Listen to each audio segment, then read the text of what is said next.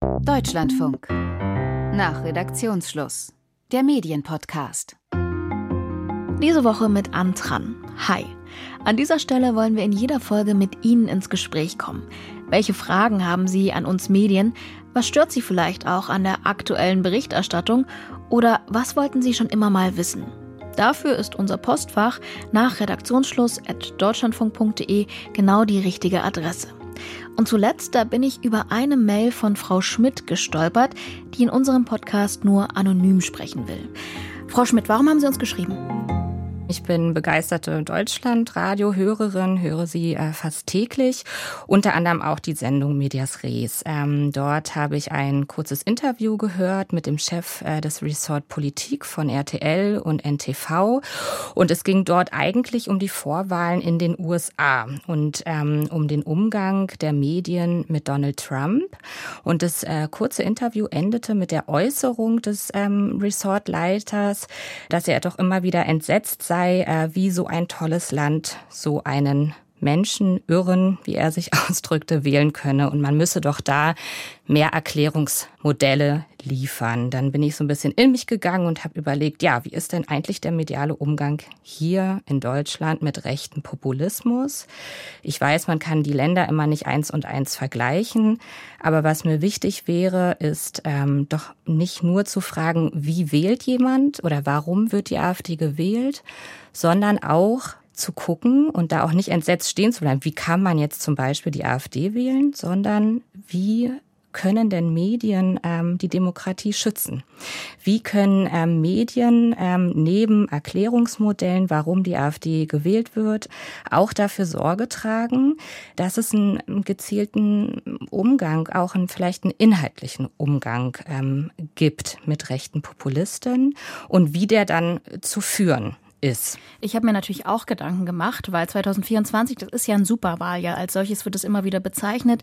Im Juni, da stehen EU-Wahlen an, im September drei Landtagswahlen in Brandenburg, Sachsen und Thüringen und immer wieder Dazwischen gibt es kleinere Kommunalwahlen. In aktuellen Umfragen, das haben Sie schon gesagt, steht die AfD konstant im zweistelligen Bereich. Mal sind es mehr als 20 Prozent. Seit den Recherchen des Online-Mediums Korrektiv und den darauffolgenden Massendemonstrationen für Demokratie sind es knapp weniger als 20 Prozent. Doch wie Medien mit der AfD umgehen, das habe ich mir in dem Moment, als ich Ihre Mail gelesen habe, auch wieder gedacht, das müssen Sie sich ja eigentlich schon viel länger fragen seit ihrer Gründung 2013, aber spätestens seit ihrem Einzug in den Deutschen Bundestag 2017, also vor sieben Jahren. Darum soll es also heute in dieser Folge nach Redaktionsschluss, dem Medienpodcast im Deutschlandfunk, gehen. Wir nehmen diese Folge am 16. Februar um 12 Uhr auf und ich möchte auch noch mal Sie fragen, Frau Schmidt, können Sie sich noch mal vorstellen und auch noch mal schildern, warum Ihnen genau dieses Thema, wie sollten Medien mit der AfD umgehen, so am Herzen liegt persönlich. Ich bin eine vielseitige ähm, Medienkonsumentin. Also ich höre nicht nur Radio, sondern lese auch. Und ich finde schon, dass die ähm, Recherche und die Aufdeckung ähm, des Treffens in Potsdam durch Korrektiv doch nochmal was losgetreten hat in der Gesellschaft. Also ich glaube, dass ähm, die Brisanz jetzt nochmal auch eine breitere Masse anspricht. Und ich kann nur von mir sprechen. Ich würde mich auch der Mehrheitsgesellschaft eher zuordnen mit meinem Hintergrund. Aber ich habe wirklich Angst. Ich habe Angst, dass die AfD weiter gewinnt in unserem Land. Ich habe ähm, Sorge, dass äh, nächstes Jahr Bundestagswahl ist und ich habe einfach überlegt, jetzt müssen alle Bereiche was ähm, machen, ja, aufstehen und dann ist mir eben ähm, die Frage auch gekommen, ja, wie kann ich mich einbringen, mit wem möchte ich diskutieren und ich finde, dass Medien, ja, es ist ja immer ein großes Feld, aber Medien auch als Gatekeeper, ja, ähm, ganz klar auch in der Verantwortung sind, um äh, unsere wehrhafte Demokratie, unsere doch wünschenswerte diverse Demokratie doch äh, zu schützen. Und damit möchte ich mit Ihnen ins Gespräch gehen. Sehen Sie das auch so? Sehen Sie denn die Medien in der Verantwortung? Und diese Frage würde ich direkt weiterspiegeln an eine weitere Teilnehmerin in dieser Runde, an Nadine Lindner. Sie ist Hauptstadtjournalistin bei uns im Hauptstadtstudio vom Deutschlandradio. Zuvor war sie Korrespondentin in Sachsen und begleitet, beobachtet als Berichterstatterin die AfD seit ihrer Gründung. Nadine, was antwortest du, Frau Schmidt? Zur Frage der Verantwortung und auch der Pflichten von Medienschaffenden in der Demokratie. Ich finde, das ist eine wichtige und äh, tiefgehende Frage. Ich würde es ehrlicherweise gerne in so zwei Spielfelder ähm, unterteilen. Das erste Spielfeld würde ich mal als Pflichten bezeichnen. Und da sehe ich den Rundfunkstaatsvertrag, der die öffentlich-rechtlichen Medien, wo natürlich das Deutschlandradio auch dazugehört, ähm, bindet, aber auch äh, Leitlinien gibt, wo die objektive Berichterstattung äh, genannt wird. Das heißt, mehrere Seiten zu hören, Quellen benennen, Argumente einordnen, aber vielleicht auch Zweifel offenlegen. Und die Verantwortung, die ich für Medienschaffende sehe, oder wie ich mich auch definiere in meiner Arbeit als Journalistin, ist, dass ich die Menschen umfassend informieren möchte, damit sie sich ihre eigenen Meinungen bilden können. Ich kann meine eigene Meinung quasi anbieten über Kommentarbereiche, aber ich möchte den Leuten vorher das auch nicht überstülpen, sondern ich möchte halt möglichst gut und umfassend informieren. Ein Problem sehe ich, dass man, glaube ich, eine Grundannahme, die man ganz lange hatte, im Verhältnis von Staat und Medien oder beziehungsweise auch Medien und Bürgerinnen und Bürgern. Diese Grundidee war eigentlich lange, dass wir Medien den Menschen Informationen bereitstellen, aufgrund dessen sie informierte, wohlüberlegte Wahlentscheidungen treffen können. Und ich glaube, damit hat man auch immer verbunden, dass sie keine Extremistinnen und Extremisten wählen, zumindest nicht in großer Zahl. Und das sehe ich halt gerade ausgehebelt.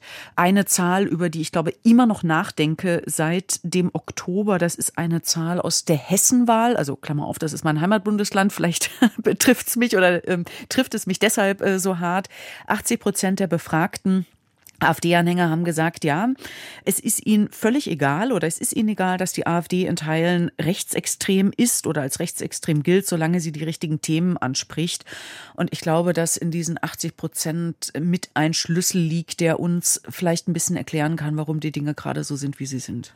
Aber haben da die Medien auch ihren Beitrag zu geleistet? Ich meine, du beobachtest, ich habe es gerade gesagt, seit über zehn Jahren die Partei und ihre Entwicklung. Und ich habe mich auch gefragt, was haben wir denn in den elf Jahren, seit es die Partei gibt, was haben wir denn gelernt oder was haben wir denn vielleicht auch verschlafen als Medien? Also ich bin immer noch erstaunt, dass man sich halt immer noch die gleichen Fragen stellt. Immer wieder, äh, wie gehen wir mit der AfD um? Wobei man halt auch sagen muss, dass sich der Kontext bei der AfD äh, immer wieder ändert. 2013 war sie einfach eine neue politische Kraft und neue Parteien. Ich finde, man sieht es ja jetzt auch ein bisschen bei der Wagenknecht-Partei, BSW, ähm, bekommen so einen gewissen Vorschuss an politischer Aufmerksamkeit, einfach weil sie neue Player sind. Und das war damals bei der AfD auch so. 2000, 2014 ist sie dann in den ersten Landtag eingezogen und natürlich hat man dann ganz kritisch jeden Schritt dann auch in den Parlamenten beäugt, wie sie sich dort äh, bewegt. Ich finde halt auch, man hat ihr, glaube ich, zu viel Aufmerksamkeit damals auch äh, zukommen lassen und man hatte, glaube ich, so eine irgend so Art von gruseliger Faszination, die auch in der Journalistenschaft zu einer Emotionalisierung äh, geführt hat, die man leider, finde ich, immer noch nicht ganz abgelegt hat im Umgang mit dieser Partei. Also, dass man sich über Dinge, äh, die die Partei tut, die ohne Frage sozusagen äh, nicht in Ordnung sind, die aus vielerlei Gründen zum Beispiel der Menschenwürde widersprechen oder auch äh, äh, Verfassungszielen widersprechen, dass man sich darüber aufregt, in so eine Empörungsschleife reinkommt, die teilweise dann auch von politischen Akteuren mitgestaltet wird und dass man da finde ich, die Füße manchmal häufiger in so ein bottig kaltes Wasser tauchen müsste. Und das ist das, was ich mir wünsche, was ich in einigen Punkten auch schon erfüllt sehe. Manchmal funktioniert das äh, relativ nüchtern und konzentriert mit der AfD umzugehen. Und leider äh, gelingt es manchmal nicht. Ich glaube, da kann man vielleicht auch mal schauen auf die äh, Sendung Markus Lanz von Anfang Februar, äh, wo ich glaube, dass da auch äh, Stichwort Emotionalität, Emotionalisierung auch von den Journalisten, Journalisten selber, das nicht so richtig gut ausgegangen ist. Also ein Satz, über den ich da gestolpert bin, es geht ja auch immer wieder, wenn es um Kritik an den Medien im Umgang mit der AfD geht, um die Verharmlosung oder Normalisierung einer Partei, von denen drei Landesverbände mittlerweile als gesichert rechtsextremistisch vom Verfassungsschutz eingestuft werden, dass die zu sehr verharmlost werde. Und äh, Markus Lanz sagt dann in besagter Sendung relativ am Ende zu Tino Kropalla, Warum bezweifeln Sie mal alles, Herr Kopalla? Ich verstehe das nicht. Und vor allen Dingen auf welche Grundlage Sie sind doch, bezweifeln Sie sind doch, Sie sind doch ein, ein, ein netter, sympathischer Handwerker aus dem Landkreis Görlitz. Und Sie haben doch das gleiche Problem auch. Sie haben doch genau das Problem, das Herr Uwe Matzen Ich habe doch nicht hat. gesagt, dass wir die EU in dieser Form, wie sie jetzt ist, komplett auflösen, dass wir keinen Freihandel wollen, dass wir keine Freizügigkeit okay. wollen. Also das habe ich doch nicht gesagt. Wir haben noch ein klares Konzept von Europa. Nee, ich habe ja, aber wir wollen, nee, wir wollen, Konzept haben Sie nicht. Wir wollen den, den ja, Entschuldigung, den haben viele andere Parteien von Europa schon mal gar nicht. Schon mal gar nicht. Nicht ablenken. Schon mal gar nicht ja? Heute geht es nur um Sie, Herr Kopalla. Es ist, man kann doch nicht, man kann um Sie. Ja, das ist schön. Das freut mich ja. sehr, Herr Lanz. Da wurde er gar nicht angesprochen in seiner Position als das, was er da war und ja fast verniedlicht mit einem Lächeln dargestellt. Und ich dachte so, geht das? Kann das angehen? Und ich weiß, wer sich auch aufgeregt hat über diese Sendung, Markus Lanz, nämlich die vierte im Bunde unserer Gesprächsrunde, die vielleicht aus lokaler Ebene ein bisschen mehr auf die AfD und den medialen Umgang mit ihr schaut. Doreen Reinhardt, wir kennen uns noch aus Jugendredaktionszeiten. Seitdem schaue ich auch immer noch, was sie macht an Arbeit. Doreen, wie guckst du denn als Lokalreporterin auf solche Formate wie das von Markus Lanz, was auf Bundesebene passiert und wo, da würde ich Nadine zustimmen, auch immer wieder die gleichen Fragen seit zehn Jahren gestellt werden? Oder auch vielleicht die gleichen Fehler gemacht werden? Äh, hallo erstmal in die Runde und vielen Dank für die Einladung. Ja, ich habe mich tatsächlich sehr über die Sendung von Markus Lanz äh, aufgeregt. Also einerseits möchte ich äh, Nadine Lindner zustimmen, dass es natürlich auch immer noch zum, zum, zum Auftrag von Medien gehört möglichst alle Stimmen und Bewegungen und Parteien abzubilden und äh, ein Ausschluss der AfD was ja auch immer mal wieder Menschen äh, futtern, auch aus, aus Berichterstattung. Also das ist, ein, das ist dann quasi so eine äh, durchaus radikale Position, dem können wir irgendwie nicht nachgehen. Natürlich spielt die Partei eine Rolle. Ich berichte hier aus Sachsen, da kommt die Partei gerade auf ungefähr ein Drittel der, der äh, Anhänger oder äh, Stimmen im Land. Also das ist eine, eine Größe, die hier seit zehn, über zehn Jahren wirklich eine Rolle spielt. Aber ich finde trotzdem, Medien haben in den Jahren, die die AfD hier ein Player ist, äh, einfach zu wenig äh, gelernt. Und die Sendung von Markus Lanz war für mich tatsächlich ein Tiefpunkt, weil da konnte der AfD-Parteichef eben wirklich hatte da fast eine One-Man-Show, wurde von äh, Markus Lanz hat das, glaube ich, für sich verstanden, einen differenzierten Umgang wohl mit ihm zu finden in der Sendung. Aber Tino Kropalla konnte einfach nur glänzen und brillieren als ein ganz harmloser Politiker. Ich finde die äh, Strategien äh, der Rechtspopulisten und Rechtsextremen, die wir eigentlich inzwischen kennen müssten. Es gibt da eine Selbstverharmlosungsstrategie, dass man in so einer Talkshow sitzt und wirklich ja den, den den äh, netten, freundlichen AfD-Politiker gibt, der ja eigentlich gar nichts Böses im Schilde führt und wenn man konfrontiert wird, äh, alles Mögliche abstreitet und sagt, ach, so ist das doch aber gar nicht. Das ist ähm, alles in dieser Sendung irgendwie uns in einer Palette präsentiert worden. Es gipfelte dann auch wieder in so Punkten, dass ähm, Markus Lanz äh, äh, Tino Kropalla fragte, ob er denn findet, dass Björn Höcke ein Rechtsextremist sei. Und äh, Tino Kropalla antwortete, wie auch andere in seiner Partei, nein, findet er ja nicht. Also Björn Höcke ist, ist kein Rechtsextremist. Und Markus Lanz sagte dann, ach, interessant. Und finden Sie wirklich nicht? Nein, findet er nicht. Und das sind dann so Sendungen, wo ich vorm Fernseher sitze und denke, das haben wir jetzt auch schon sehr oft durchgespielt und es wird nicht besser. Darf ich vielleicht hier nochmal reinhaken, ähm, um genau nochmal die Stelle mir in Erinnerung zu rufen? Ich äh, saß auch recht fassungslos ähm, vor dieser Sendung, zumal Markus Lanz ja ein Profi eigentlich ist. Ja, und ähm, genau an dieser Stelle hat ja nicht nur, ging ja nicht nur der Schlagabtausch, ob jetzt Herr Höcke rechtsextrem ist oder nicht. Nein, Lanz hat Kropalla die Möglichkeit gegeben, eine Definitionshoheit über den Begriff rechtsextrem zu liefern. Ja, Kropalla ähm, geht dann darauf ein und äh, zitiert sogar die Bundeszentrale für politische Bildung, ja, die die AfD ja auch oft attackiert und zitiert da die Definition der Bundeszentrale für politische Bildung. Und dann lässt Lanz das einfach so stehen. Also es gibt keine Gegenrede, es gibt keinen Faktencheck. Stimmt das so, wie Kropalla die Definition zu Rechtsextremismus von der Bundeszentrale für politische Bildung wiedergegeben hat? Und die Aussagen wurden meines Erachtens wie so oft einfach stehen gelassen. Und äh, das fällt mir immer wieder auf, obwohl man sich doch auf so ein Thema auf jeden Fall hätte vorbereiten können als Journalist. Und da würde ich gerne auch eine nächste Frage anschließen. Wie bereiten Sie sich denn vor, wenn Sie AfD-Politikerin einladen? Fragen wir doch mal diejenige, die vor nicht allzu langer Zeit noch ein Interview mit Tino Kropala geführt hat. Nadine, wie bereitest du dich auf so ein Interview vor? Wie sieht das aus? Was sagst du zum Thema Faktenchecks? Also zur grundsätzlichen Vorbereitung würde ich sagen, dass wir das wirklich versuchen, sehr gründlich zu machen. Es ist zum einen natürlich so, dass ich die Partei ja kontinuierlich beobachte. Also das heißt, ich bin in Pressekonferenzen, ich bin bei Pressestatements, ich rede kontinuierlich auch mal quasi äh, zu zweit oder in kleineren Kreisen auch mit Vertretern der Partei. Das heißt, ich würde schon sagen, dass ich relativ gut weiß, ähm, welche Themen sie aufgreifen, dann auch mit welchen Spins, also das heißt Deutungsmustern, diese Themen äh, versehen werden. Und dann versuche ich schon, mir ein sehr klares Konzept äh, zu schreiben, so dass ich das Heft des Handelns in der Hand habe, das ganz klar ist, ich stelle die Fragen und er antwortet. Also die klassische Interviewsituation und halt nicht so ein ähm, dass der Interviewpartner dann Gegenfragen zurückstellt, weil das ist auch ein beliebtes Mittel, um natürlich äh, den Interviewer, die Interviewerin ähm, aus dem Konzept zu bringen. Und ich sehe da halt aber auch, wenn ich jetzt nochmal über dieses Interview, das war das Interview der Woche, aufgezeichnet am 2. Februar, ausgestrahlt am 4. Februar, ähm, wo ich auch sagen würde, ich bin im Kern damit zufrieden, aber es gibt natürlich viele Detailpunkte, wo ich sage, ach Mist, das hätte ich eigentlich gerne irgendwie anders gemacht. Ich sehe einen Zielkonflikt darin, dass man auf der einen Seite Fakten präsentieren möchte, auch Kontext äh, über die Partei, über gewisse Sachverhalte präsentieren möchte.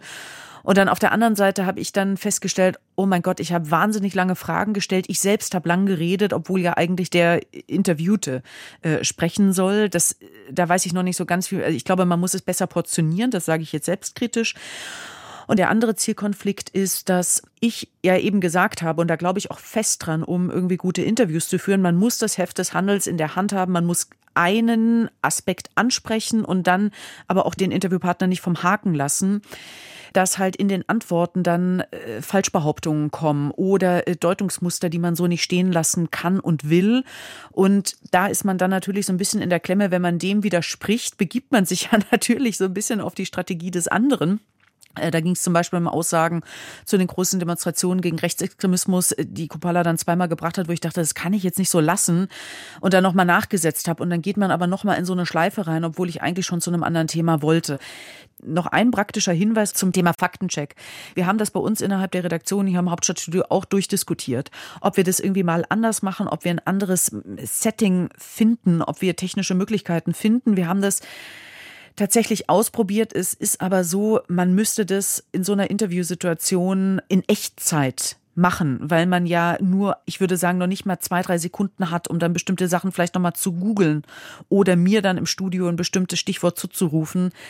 Wir haben das auf dem Zettel und ich würde sagen, wir, wir versuchen da eine Lösung auch auszuarbeiten. Das, was wir jetzt da probiert hatten, hat leider noch nicht so funktioniert, weil einfach die Zeitfenster zu kurz sind.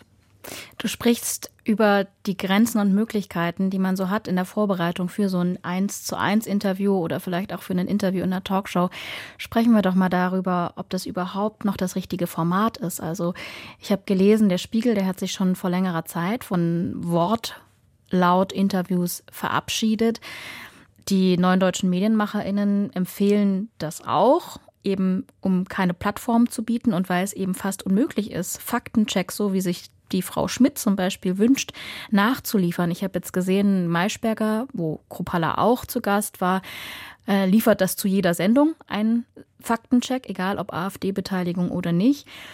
Aber es ist ja kaum leistbar. Sind wir da einfach mm, an den Grenzen des Formats angekommen? Müssen wir anders mit und über die AfD berichten? Also das Thema mit dem gescheiterten Formaten, ich habe gerade den Eindruck, dass AfD-Politiker und Politikerinnen eher noch ein bisschen häufiger in Talkshows sitzen. Also, aber ich lasse mich auch gern von anderen Statistiken äh, überzeugen. Tino Kropalla saß zum Beispiel im Dezember erst bei Markus Lanz und jetzt nochmal im Februar. Da dachte ich auch, Mensch, die verstehen sich ja gut. Äh, wieso ist er denn jetzt schon wieder da? Und was ist denn der Grund? Sicher auch das Umfrage, ähm, stabile Umfrage hoch für die AfD. Aber ähm, das Thema so Wortlaut-Interviews, ich kenne zu wenige gute Beispiele, auch wenn es sowas wie Louis Klamroth jetzt gab, der das, wo es besser gelungen ist, aber ich kenne zu wenig gelungene Beispiele. Es ist stattdessen viel zu oft gescheitert. Sie jetzt irgendwie, ich schreite jetzt nochmal auf Markus Lanz rum, aber auch in vielen anderen Formaten. Ich finde, das äh, Interview, was Nadine mit Tino Kropalla geführt hat, ist natürlich nochmal ein anderes Level. Das war viel kritischer. Dennoch hat auch Tino Kropalla da einfach die Gelegenheit, seine Punkte zu setzen. Und darum geht es. Und Tino Kropalla macht es auch gut. Er wird seine Medienschulung gehabt haben und er weiß, was er machen muss. Einfach nur seine Points da reinwerfen.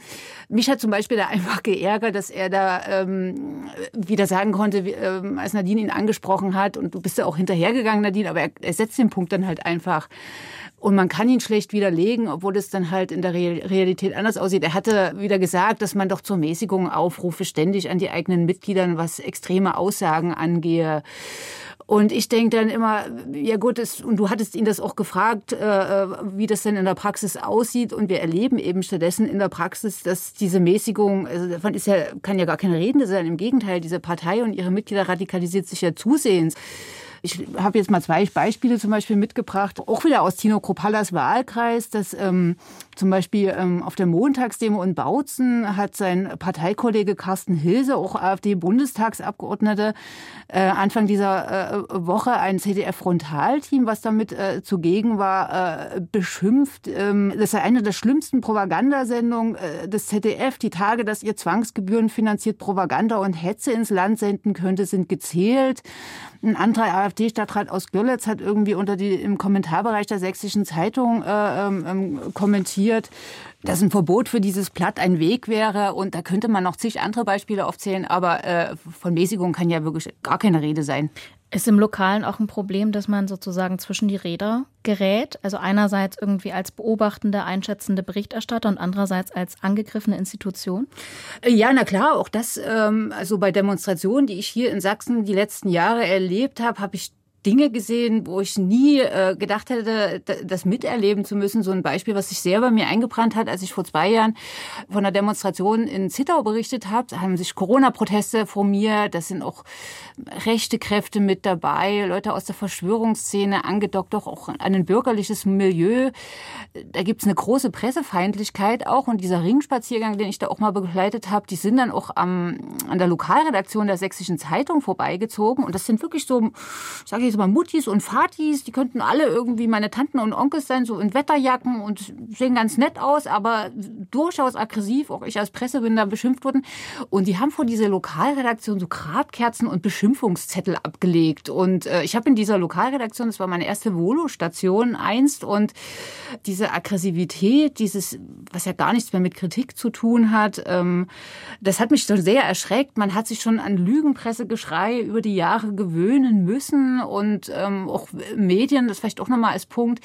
Ich finde auch Medien haben, gehen zu wenig damit um, kommt natürlich immer mal in Reportagen vor, dass auch sie ein absolutes Feindbild sind äh, bei der AfD und anderen rechten äh, extremen Kräften. Aber auch sie gehören ja zur Zielgruppe. Also deswegen ist es auch so nahezu absurd, dass Tino Kopalla da in diesen Talkshows sitzt und ähm, ja, ganz, ganz nett da seine Punkte machen kann. Aber im Grunde will ja diese Partei äh, den öffentlich-rechtlichen Rundfunk ja schon gern abschaffen, oder? Hm. Naja, ich meine, das ist ja das, was Björn Höcke zu seiner Antrittsrede jetzt, äh, also quasi Auftakt ähm, Thüringer Wahlkampf, beziehungsweise wo er Spitzenkandidat wurde beim ähm, Parteitag im Pfiffelbach, hat er ja fünf Punkte genannt, die er umsetzen möchte, sobald die AfD in Thüringen irgendwie in die Nähe der Macht kommt. Und da war der öffentlich-rechtliche Rundfunk neben zum Beispiel Klimaschutz oder dem Kampf gegen Rechts oder auch dem Verfassungsschutz, äh, stand da mit an der Liste, wo er, ich habe äh, das so kommentiert, die Axt schon in der Hand hat, um sich an diesen Institutionen zu schaffen zu machen. Und ich würde gerne an dieser Stelle kurz einhaken und auch nochmal ein ganz kurzes Loblied singen wollen auf ähm, die lokalen Journalistinnen und Journalisten, die vor Ort arbeiten, weil ich glaube, man macht sich von Berlin aus einfach nicht genug ein Bild, was das für eine Belastung ist, weil man wohnt, also viele Leute wohnen ja auch dort. Die Kinder gehen irgendwo in die Schule oder in den Kindergarten und oft genug ist es so, dass ja nicht nur äh, sozusagen diejenigen, die für ein Medium arbeiten, selber bedroht werden, sondern ja auch die Familie noch mit in Mithaftung genommen wird. Und für uns, also ich arbeite ja viel in Berlin, ich bin viel in Sachsen äh, unterwegs, auch in Brandenburg, teilweise auch in Thüringen, aber trotzdem, mein Hauptschwerpunkt liegt hier aus guten Gründen in Berlin und wir sind einfach auch darauf angewiesen, dass wir von den lokalen Erkenntnissen der Kollegen vor Ort und Kolleginnen ähm, auch profitieren, um mal zu wissen, wie ist so eine Binnendynamik, zum Beispiel in Zittau oder auch äh, in Bautzen. Und ich habe halt das Gefühl, dass das oft genug äh, von überregionalen Medien nicht genug gewürdigt wird, wie stark wir davon profitieren und äh, wie viel Wissen dort vor Ort auch vorhanden ist.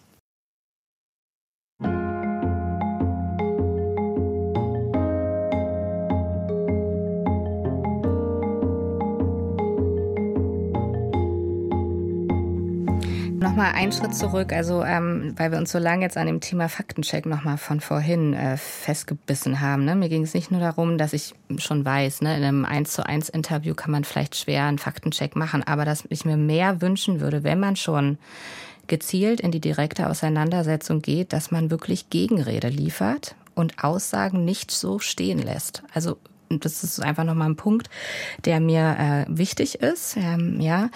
Und ähm, ich sehe das auch. Ich würde mir auch mehr wünschen, dass ähm, zum Beispiel auch in, in großen äh, Medienzentren auch nochmal mehr Stimmen aus der Peripherie auch aufgenommen wird. Ja, was heißt denn das vor Ort für einen Lokalpolitiker zu arbeiten? Was heißt denn das vor Ort in einer Region, wo es eine rechte Hegemonie gibt? Und das ist in Landeskreisen auch so. Das ist nicht nur im, im, in Ostdeutschland, aber auch dort. Was bedeutet es denn dort als Journalist, als Journalistin ähm, zu arbeiten? Und dass das finde ich auch noch mal stärker auch in Berlin oder in bundesweiten Formaten mit aufgenommen werden wird. Und ich würde noch einen Schritt weitergehen. Was können wir denn daraus lernen? Was können wir denn aus den Beobachterinnen lernen, die, die vielleicht die Debatten schon viel länger kennen? Zum Beispiel in den Landesgemeinden, in den ähm, Landesräten. Was können wir daraus lernen? Auch für sozusagen Diskussionen in Hauptstädten oder in größeren Städten. Also wie gesagt. Was die AfD schafft, ist äh, viel zu spalten, auch die Zivilgesellschaft zu spalten in äh, Städter und Menschen, die auf dem Land wohnen. Umso mehr wünsche ich mir auch, diese ähm, vielleicht sozusagen eher peripheren Stimmen nochmal ähm, zu Wort kommen zu lassen. Das ist nur eine Idee für ein Format und das wird bestimmt auch schon ähm, viel gemacht. Äh, daran anschließen wollte ich noch eine Frage anschließen, nämlich tauschen sich denn Medienschaffende regelmäßig darüber aus, wie äh, mit der AfD umzugehen ist? Gibt es da strukturierte äh, Räume, Foren, wo sowas stattfindet? Das würde mich sehr interessieren. Vielleicht können Sie da noch mal was zu sagen. Also vielleicht kann ich das äh, schon mal beantworten. Es gab, mir schien diese Diskussion in Sachsen, das ist ja ein Bundesland im Osten, ähm, ich nenne es jetzt mal als stark betroffen, weil wir haben hier einen relativ starken AfD-Landesverband schon seit vielen Jahren. Der Landesverband ist rechtsextrem eingestuft. Es ist halt einfach eine große Präsenz und das Thema ist da. Das spielt bei den Lokalredaktionen und Lokal-Regionalzeitungen eine Rolle. Das spielt, ich bin an so einer Schnittstelle, ich bin freie Journalistin, arbeite viel im Regionalen, für überregionale Medien. Ich in den letzten letzten ein, zwei Jahren ist es so ein bisschen eingeschlafen bei den Medien, die Diskussion hier so darüber. Das hat sich auch ein bisschen so eingeschlichen. Man las dann eben auch mal in so einem Regionalteil, flutschte da auch mal, das sind jetzt so Einzelbeispiele, das ist jetzt kein, nichts Systematisches, aber es ist mir hier und da mal aufgefallen, dass da auch mal so eine Pressemitteilung von so einem regionalen AfDler so reinflutschte in so einen Einspalter, als wäre das irgendwie was ganz Normales. Es gab auch immer kritische Berichterstattung und Recherchen, das möchte ich dazu sagen, aber wirklich so eine Diskussion über, wie geht man mit der AfD um, die gab es bestimmt auch, aber nun hat es noch mal eingesetzt, äh, ganz stark mit Anfang des Jahres. Da spielt auch die Korrektivveröffentlichung eine Rolle, die Demonstrationen. Wir hatten vor gut zwei Wochen eine Diskussion auf Einladung des DJV Sachsen, äh, konkret wirklich zu diesem Thema, wie geht man mit der AfD äh, um? Und da haben in, in Leipzig über 100 Kollegen teilgenommen, teilweise live waren die da und oder hatten sich virtuell zugeschaltet. Es war eine unglaublich spannende Diskussion, wo wir einfach mal unsere ganzen vielen Fragen, die wir jetzt zum Teil hier auch auf auf dem Tisch haben. Also welche Formate äh, sind gut, welche weniger geeignet, welche Fehler machen wir immer wieder, was können wir daraus lernen. Also wir haben vor allem diskutiert, es war eine bereichernde Runde. Wir sind nicht mit einem Sack an Antworten da rausgegangen, aber zumindest hat es sich erstmal gut angefühlt, dass wir eine intensive Debatte dazu hatten. Das hat mir gefehlt und jetzt ist es endlich wieder stärker da.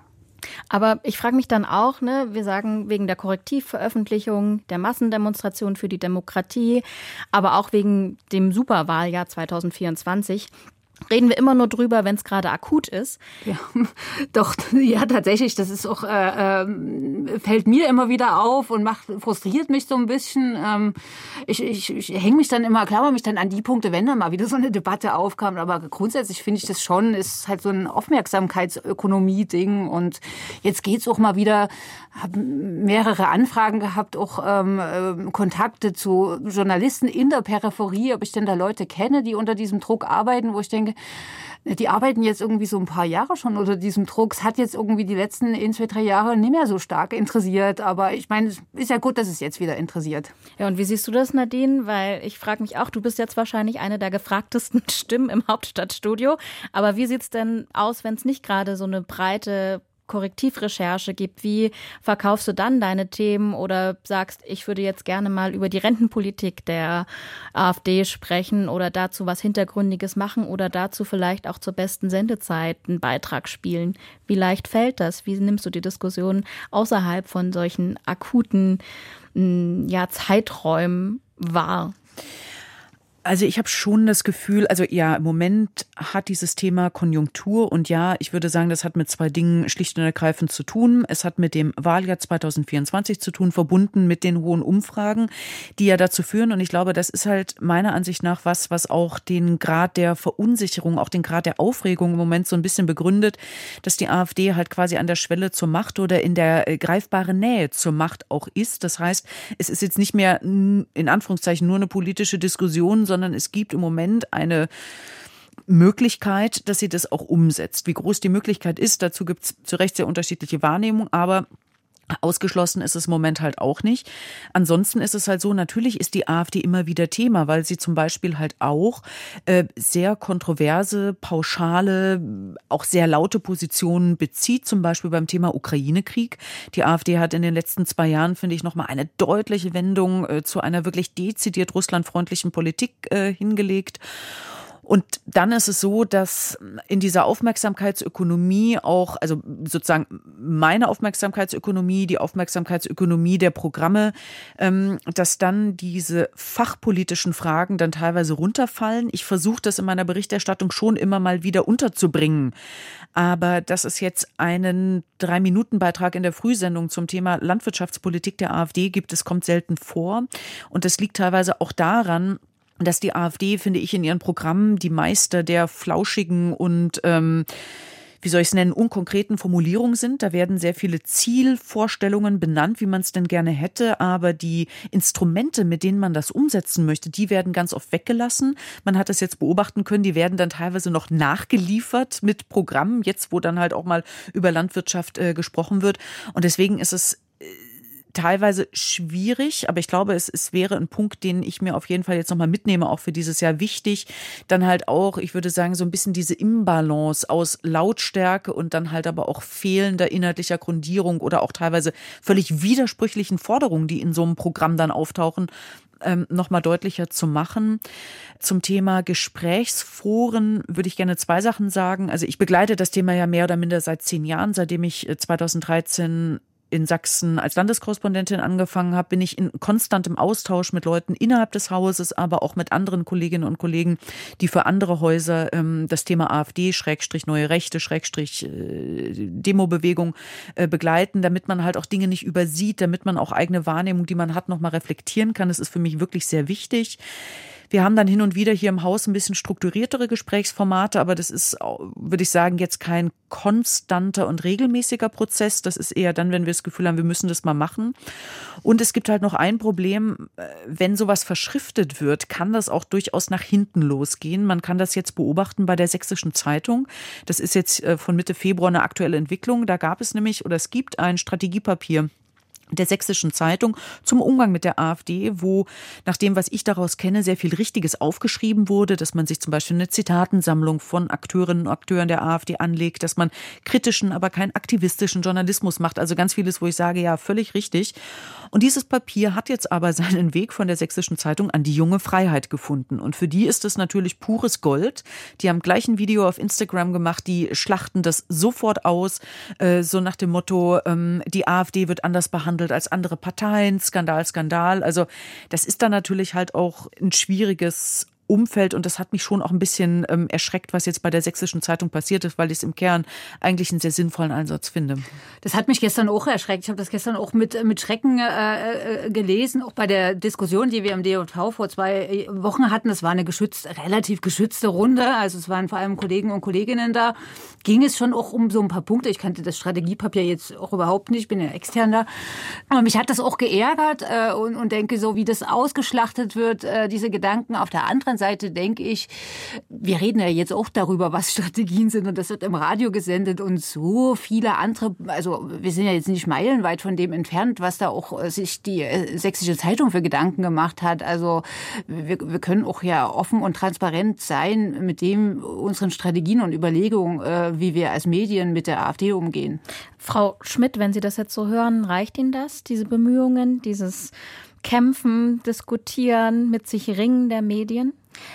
Also ähm, vielen Dank auch nochmal an Frau Lindner, die ja meinen Punkt auch eben aufgenommen hat, ja, sich sozusagen ganz äh, spezifisch auch mal sozusagen fachlich, ja, mit, mit Aussagen, mit Wahlprogrammen der AfD zu beschäftigen. Es muss ja auch nicht immer ein AfD-Vertreter auf dem Podium sitzen, ja, da wollte ich auch nochmal kurz das nochmal anführen. Man kann ja Themen auch anders nochmal aufbereiten und da kommt doch genau der Journalismus auch ins Spiel, zu sagen, wenn Sie sagen, da sind flauschige, schwammige Begriffe drin, da sind Sie doch sozusagen die Medien in der Funktion des Auf aufzubereiten, kritisch einzuordnen, zusammenzufassen, ne, faktenmäßig ähm, nochmal zu beleuchten, aber auch die Gefahren aufzuzeigen für unsere ähm, Demokratie. Also danke, dass Sie das aufnehmen, das ähm, finde ich gut.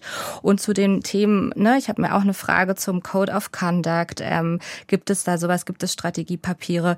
Also ich wäre da relativ gelassen, weil darüber diskutieren ja ganz viel auch Leute, wie ist damit umzugehen. AfD-Menschen und Angehörige oder WählerInnen und, und Mitglieder beobachten es meines Erachtens ähm, auch ganz genau. Aber ich finde es gut. Und ich meine, ähm, dieses sozusagen in Anführungsstrichen Opfernarrativ, was die AfD oft anbringt, wird sie natürlich auch hier anbringen. Zu sagen, oh, die behandeln uns jetzt anders. Ja gut, dann ist es auch so, weil die AfD ist auch nicht wie irgendeine andere Partei. Sie wurde zwar demokratisch gewählt, aber sie möchte auch die Demokratie hin zu einem meines Erachtens ganz schlimm autoritären Staat umbauen, ja? Und deshalb finde ich das völlig in Ordnung, so ein Strategiepapier mal aufzusetzen und das auch gern lautstark zu diskutieren. Aber was, was würden Sie sich denn in so einem Code of Conduct wünschen? Was sollte da drin stehen? Genau, also ähm, das hatte ich mich auch gefragt. Ich dachte, ich werfe die Runde einfach mal hier an äh, die Fachfrauen gerichtet äh, rein. Ja, ich bin ja nur eine Hörerin, aber ich finde, wir haben da heute auch schon ein paar Punkte einfach auch gesammelt. Ja, also gute Vorbereitung, wenn man jemanden direkt einlädt. Wie lädt man Menschen ein? Zu welchen Themen lädt man die ein? Welche Sparring-Partner gibt es? Ja, da wurde ein Positivbeispiel von Hart aber fair gerade äh, geliefert. Ja, setzt man Tino Kropala da als einzigen aufs Podium oder gibt man dem ne, einen Sparring-Partner, Sparring-Partnerin. Ähm, es wurden ja viele positive Sachen gerade auch schon ähm, gesagt, ja, Thema Faktencheck oder auch ne, eine Definition nicht stehen zu lassen, Gegenrede ähm, zu machen. Ich finde, solche Punkte gehören da auch mit rein, aber ich öffne gern das Feld. Welche Punkte würden denn für Sie auch dazu ähm, gehören, Frau Lindner, Frau Reinhardt? Vielleicht ähm, können Sie mir da noch Ideen geben. Naja, also wenn wir über Formate reden, wir haben jetzt darüber gesprochen, wie das im direkten Austausch mit AfDlerinnen und AfDlern manchmal gut, manchmal schlecht äh, funktioniert.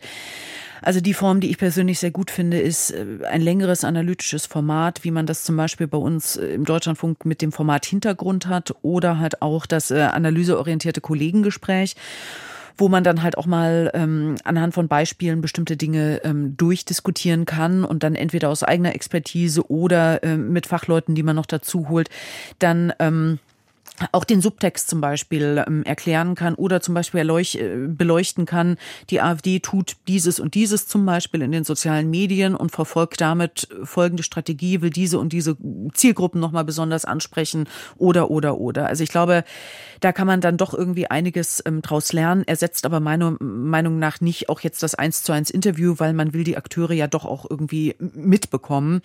Also das ist eigentlich so ein bisschen mein Ziel, transparent zu machen oder einfach nochmal ein Bewusstsein bei den Hörern dafür zu schaffen, bei den Hörerinnen, äh, was macht die Partei da eigentlich und was für ein Film oder was für ein Playbook läuft da eigentlich auch im Hintergrund ab und was sind die, naja, ich nenne es jetzt einfach mal so ideologischen Grundierungen, äh, mit denen sie da zu Werke geht. Das macht mein Kollege in Thüringen, der Henry Bernhard, der zum Beispiel Björn Höcke sehr intensiv beobachtet. Ich finde, der macht es sehr gut, äh, indem er dann auch zum Beispiel Reden von Höcke analysiert, wo er sagt, aha, hier und hier, das ist eine entscheidende Stelle, äh, wenn es um das Verhältnis zu Russland geht oder die Westbindung in Frage gestellt wird, etc. etc. Ich würde mal so zwei Dinge, die ich gut finde. Das ist einerseits dieses in langen Linien erzählen. Das hattest du auch schon erwähnt mit Nadine. Das finde find ich eine, eine gute Möglichkeit, um einfach auch Entwicklungen zu sehen. Es gab jetzt eine gute Dokumentation in der ARD oder ZDF-Produktion über Aussteiger in der AfD. Äh, das war so ein ARD. Dann gut. Das fand ich wirklich einen, einen phänomenalen äh, Beitrag. Der hat mehrere, äh, das waren vor allem junge Männer und eine junge Frau aus, aus Dresden, die hat die AfD schon vor einigen Jahren äh, verlassen, war da auch eine junge alternative Funktionärin. Und die äh, sind an verschiedenen Punkten in dieser Parteigeschichte rausgegangen, weil ihnen das zu radikal wurde und haben wirklich über die Jahre konnte man noch mal sehen, wie sich diese Partei radikalisiert hat und dieses in langen Linien erzählen und wirklich auch für mich, die diese Partei und Akteure ja auch schon lange begleitet, man sitzt dann immer wieder davor und denkt so, ach Gott, das ist alles schon passiert. Also diese lange Linie sich wirklich anzugucken, finde ich gut. Und ich wünsche mir immer wieder mehr Recherche. Also die gibt es natürlich über äh, Hintergrundverbindung, über ich denke, wir wissen auch gerade zum Beispiel hier mit Blick auf Sachsen noch doch noch wenig. Also es gibt halt diese äh, AfD-Abgeordnete sind im Landtag und machen da, wenn sie mal Lust haben, eine BK, wenn es ihnen gerade mal so in den Kram passt. Äh, ansonsten erzählen sie ja relativ wenig. Man kann die Reden äh, im, im Parlament hören, man hat die Parteiprogramme, man hat diese ganze radikale Ebene auf den ganzen Marktplätzen, wo die ja noch mal viel radikaler klingen. Aber auch, ähm, was gibt es für Parteiakademien, äh, wo Kader geschult werden? Wer arbeitet da mit wem zusammen? Wie sind vielleicht auch Finanzierung strukturiert. Also da wünsche ich mir mehr Recherchen und auch Teams, die entsprechend ausgestattet sind mit äh, Recherchekapazitäten von Redaktionen, Verlagen, Sendern. Hm. Und ich glaube halt ein Punkt, den man halt nicht vergessen darf, jetzt bei diesen ganzen Faktenchecks, ähm, bei der ganzen Gegenrede. Ich glaube, das liefert natürlich halt auch denjenigen, die jetzt nicht AfD-Anhängerinnen und Anhänger sind, sondern denjenigen, die vielleicht irgendwie selber so ein bisschen zweifeln, die in ihrem Alltag äh, irgendwo, vielleicht im Freundeskreis oder im Sport oder irgendwo mit diesen Positionen in Berührung kommen, finde ich es halt auch ganz wichtig, auch von Medien, also nicht nur von politischer Seite, ich finde auch von Medienseite, dann auch Gegenargumente zu liefern oder dann halt auch bestimmte Argumente Argumente oder Behauptungen, Pauschalbehauptungen, die aufgestellt werden, dann halt auch zu entkräften, weil ich glaube, das darf man, ich, ich habe immer das Gefühl, das ist so eine Gruppe, die so ein bisschen übersehen wird. Also man schaut immer auf die AfD und die, ich glaube, mittlerweile wirklich auch eingefleischten Anhänger, die sie äh, gewinnen konnte, aber die anderen, so die Zweifler, ich glaube, da kümmert man sich zu wenig drum, sowohl von den Medien als auch in der ähm, Adressierung durch politische Akteurinnen und Akteure. Ja, das wäre mir auch nochmal ein Punkt, den ich gerne unterstreichen würde. Also ähm, ne, die, das Thema der Erreichbarkeit. Ne? Also wir, wir hören alle Radio, wir, ne, wir informieren uns, aber ähm, wenn wir mal mit Blick in die Gesellschaft auch gehen, ich ähm, bin da, glaube ich, auch nicht naiv, wenn ich sage, es gibt einen rechten Kern, der auch absolut äh, mit den äh, ganz rechten Positionen in der AfD absolut übereinstimmt und der auch sagt, ich höre überhaupt nicht äh, mehr Medias Res oder das Deutschlandradio, sondern da finden Informationen im, im Social Media etc. statt. An die kommt man, glaube ich, auch gar nicht mehr ran. Da müssen wir, finde ich, muss ich mir nichts vormachen. Aber es gibt eben auch diese andere kritische Masse, um um die wir wirklich kämpfen müssen, wo wir der AfD und deren Rhetorik nicht das Feld überlassen dürfen. Und da finde ich aber, würde ich mir auch wünschen, wirklich auch einen Dialog auf Augenhöhe, also die nicht zu beleidigen oder wie könnt ihr nur oder ähm, die auch nicht zu stigmatisieren. Also mich stört auch dieses Bild, dieses der der wütende Impuls ähm, Wähler AfD. Ja, es gibt wütende Menschen, aber da muss man denen quasi auch auch zuhören, ähm, die auch vielleicht schulen mit Gegenrede, aber denen auch zuhören und es sind halt nicht mehr nur diese WutbürgerInnen, dieses Narrativ, was immer noch bis heute durch die Medien ähm, schwebt. Ähm, das stört mich auch und deshalb wollte ich das auf jeden Fall nochmal hier unterstreichen, dass ich das eben auch wichtig finde, dahin zu wirken und ähm, sozusagen das mit aufzunehmen, aber auch zu schulen. Was passiert denn in Sportvereinen? Wie kann man dann Gegenargumente bringen, etc. Hm.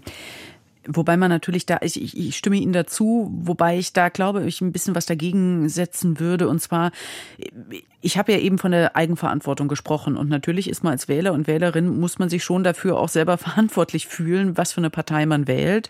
Ich glaube auch mittlerweile in vollem Wissen über die Positionierung ähm, der AfD. Und äh, das ist natürlich auch eines der rhetorischen Muster, die die AfD dann halt auch immer wieder sozusagen aus dieser Klaviatur dann spielt, zu sagen, Kritik an uns ist dann Auto, das ist ja fast so ein Trumpsches äh, Muster, Kritik an uns ist dann auch gleichzeitig Kritik an den Wählerinnen und Wählern. Und das ist natürlich halt auch gefährlich, äh, weil sie da ja diesen Lückenschluss, diesen Schulterschluss nochmal ganz deutlich machen und sich natürlich auch versuchen zu immunisieren äh, gegen berechtigte Kritik. Das würde ich auch mit unterstreichen, das sehe ich auch ähnlich. Dieses Thema Protestwähler, das wird übrigens auch hier von, von den regionalen CDU-Abteilungen auch ganz gern ähm, aufgegriffen. Die sind ja auch, haben da auch einen gewissen Populismus, äh, ist den eigen. Ähm, das, man will einerseits die AfD nicht so richtig adressieren, aber es dreht sich natürlich trotzdem im, auch in Wahlkampfzeiten vieles um sie. Und das seien doch Protestwähler. Da würde ich ein großes Fragezeichen inzwischen dran machen, weil ich denke auch, man kann die Partei jetzt inzwischen gern kennen und bei allen Nöten und Sorgen Sorgen und Problemen, die man hat, hat man hier erstens äh, in, in Sachsen zum Beispiel ein relativ sehr, sehr konservatives bis rechtspopulistisches Angebot in der CDU Sachsen, dass man auch wählen könnte. Die bespielen auch wahnsinnig viele Themen äh, oder doch ein breites Programm. Sie greifen zumindest die Themen auf, die auch die AfD bespielt. Also, und dann zeigen uns auch immer wieder gewisse Studien und Erhebungen, dass es auch in Bevölkerungsteilen doch ein relativ festes Bild ist. Wir hatten jetzt zum Beispiel in der in Sachsen-Monitor eine repräsentative Bevölkerungsumfrage. Da gab es schon wirklich erstaunliche Werte, dass ich glaube ich 42 oder über 40 Prozent teils oder ganz zustimmten, dass man eine einzige starke Partei wolle, die die Volksgemeinschaft verkörpere.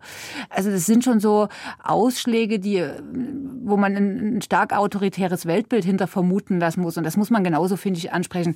Das andere, was ich gerne noch sagen würde, ist, dass wir als Medien natürlich dennoch Themen aufgreifen müssen, ähm, die die AfD bespielt, die sicher auch eine große Sogkraft ihres Wählerklientels, äh, was sich dahinter verbirgt. Das Thema Migration ist einfach zum Beispiel ein großes Thema, natürlich auch in den Gemeinden und Kommunen gewesen.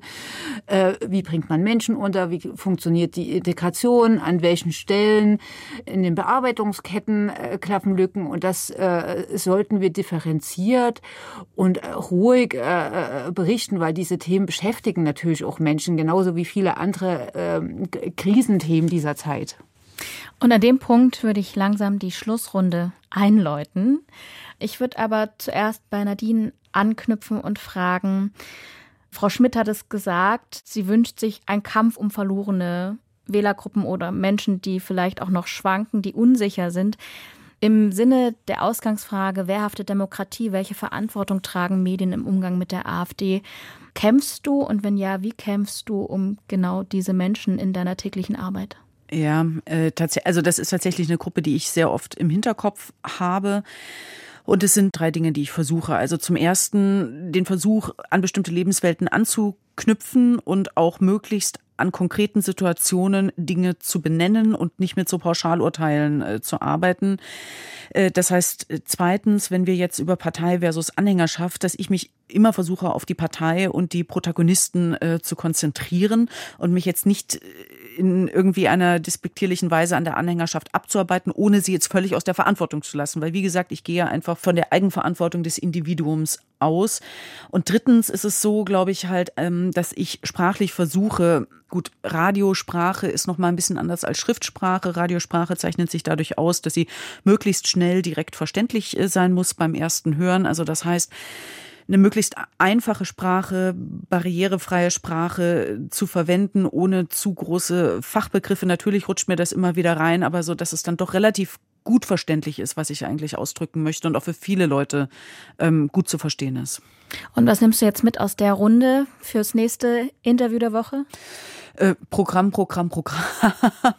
also nicht nur fürs Interview der Woche, sondern auch grundsätzlich fürs Programm machen, einfach nochmal ähm, diese inhaltliche Komponente nochmal stärker nach vorne zu stellen, äh, das nicht nur vielleicht einfließen zu lassen, sondern vielleicht auch doch nochmal an extra Beiträgen ähm, das auch aufzuarbeiten. Ich glaube, das ist so mein, mein Mitnahmeeffekt. Und fürs Interview der Woche, naja, diese Engführung und auch die Fragen, äh, nochmal konzentrierter äh, zu stellen und auch sozusagen wenig, dem anderen möglichst wenig Spielraum zu lassen. Ob mir das gelingt, wird man, ich weiß nicht, im Laufe des Jahres oder nächstes Jahr dann nochmal sehen. Mal schauen, wie dann die Karten auf dem Tisch liegen. Doreen, du hast mir im Vorfeld zu diesem Gespräch gesagt, du wirst wahrscheinlich mit mehr Fragen als Antworten als Gesprächspartnerin beitragen. Mit welchen Antworten und weiteren Fragen gehst du denn raus? Erstmal möchte ich äh, Nadine äh, sagen, dass ich nicht tauschen möchte mit diesen Situationen. Ich sitze hier vielleicht ein bisschen klugscheißerig da und sage, oh, Herr Lanz macht das irgendwie nicht gut und so. Ich finde, das ist eine absolute Aufgabe, in diesen äh, teilweise Live-Situationen zu sitzen und das zu stemmen, was teilweise kaum stemmbar ist, finde ich, weil man eben gegen Windmühlenflüge kämpft. Das möchte ich dazu sagen, aber ich finde dieses Nachdenken, und das nehme ich auch aus dieser Sendung äh, heraus, dieses, dieses Nachdenken, sich kritische, also überhaupt diskutieren. Und, und, und manchmal gibt es dann einfach so ein paar Krümel, die nimmt man sich mit und denkt, ach Mensch, der Kollege macht das so und der macht das so und wir haben jetzt diese Frage diskutiert. Das finde ich gerade erstmal wieder einen guten Moment und dann nehme ich mir eigentlich aus jeder äh, Debatte über, über diese Themen, äh, nehme ich mir was mit raus und das begrüße ich äh, ausdrücklich, dass das gerade passiert. Und äh, Entschuldigung, ganz kurz, dass ich da noch einmal eingreife. Ich würde halt aber auch für ein gewisses, jetzt nicht Übermut, aber doch für ein gewisses gesundes, professionelles Selbstbewusstsein plädieren, dass wir uns halt eben auch nicht ins Boxhorn jagen lassen, sondern wir sind ausgebildet, wir haben lange Erfahrung, wir tauschen uns mit den Kollegen aus und also wir kriegen das schon hin. Frau Schmidt, Ihnen gehören die letzten Worte und äh, ein Fazit zu dieser Sendung. Was nehmen Sie mit? Welche Hausaufgaben geben Sie uns mit als Medienschaffende? Was hat sich vielleicht auch geklärt oder wo bleiben Sie weiterhin ratlos? Ähm, genau, also erstmal möchte ich mich bedanken. Ich habe ganz viele neue Impulse, Denkanstöße bekommen. Ähm, gehe auch gestärkt aus dem Gespräch. Das ist ja auch immer wichtig, nicht äh, zu resignieren. Manchmal kommt diese Stimmung mir zu doll auf, denn es gibt viele Leute, die an Strategien arbeiten. Es gibt viele Menschen, die jeden Tag ähm, sich zur Wehr setzen, Journalistinnen, Politikerinnen in der Zivilgesellschaft. Also auf die auch den Blick zu richten. Was ist denn schon da? Was klappt gut? Das ist ähm, mir auch sehr wichtig, ja. Also, ähm, dass es da ganz viele aktive Menschen gibt. Was ich mir noch wünschen würde, jetzt haben wir ja sehr viel darüber gesprochen, ähm, was kann man gegen die AfD tun? Wehrhaft zu sein bedeutet ja auch, auch stärker zu transportieren, warum ist denn unsere Demokratie schützenswert? Was bedeutet das denn? Ähm, was ist denn das Gute an einer diversen Gesellschaft? Noch mehr diverse Stimmen auch ähm, in die öffentlich-rechtlichen Medien mit einfließen zu lassen, Menschen mit Migrationsgeschichte, andere ähm, auch marginalisierte Gruppen. Das würde ich mir auch in dieser ganzen Debatte vielleicht noch mehr wünschen, also auch vom Positiven auszugehen. Was ist das Schöne an Demokratie? Und dann als zweiten Schritt, ähm, was sind Strategien, um diese auch zukünftig zu schützen?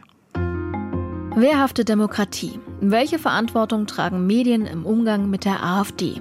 Das war das Thema in dieser Folge nach Redaktionsschluss der Medienpodcast im Deutschlandfunk. Diskutiert haben in dieser Woche unsere anonyme Hörerin Frau Schmidt, Nadine Lindner aus dem Deutschlandfunk Hauptstadtstudio, die freie Journalistin Doreen Reinhardt aus Dresden und ich, Antran aus der Medienredaktion. Haben auch Sie Anregungen, Lob oder Kritik, worüber Sie an dieser Stelle gerne mal diskutieren wollen? Dann schreiben Sie uns doch einfach eine Mail an nach Redaktionsschluss in einem Wort deutschlandfunk.de. Bis dahin sage ich Tschüss und machen Sie es gut.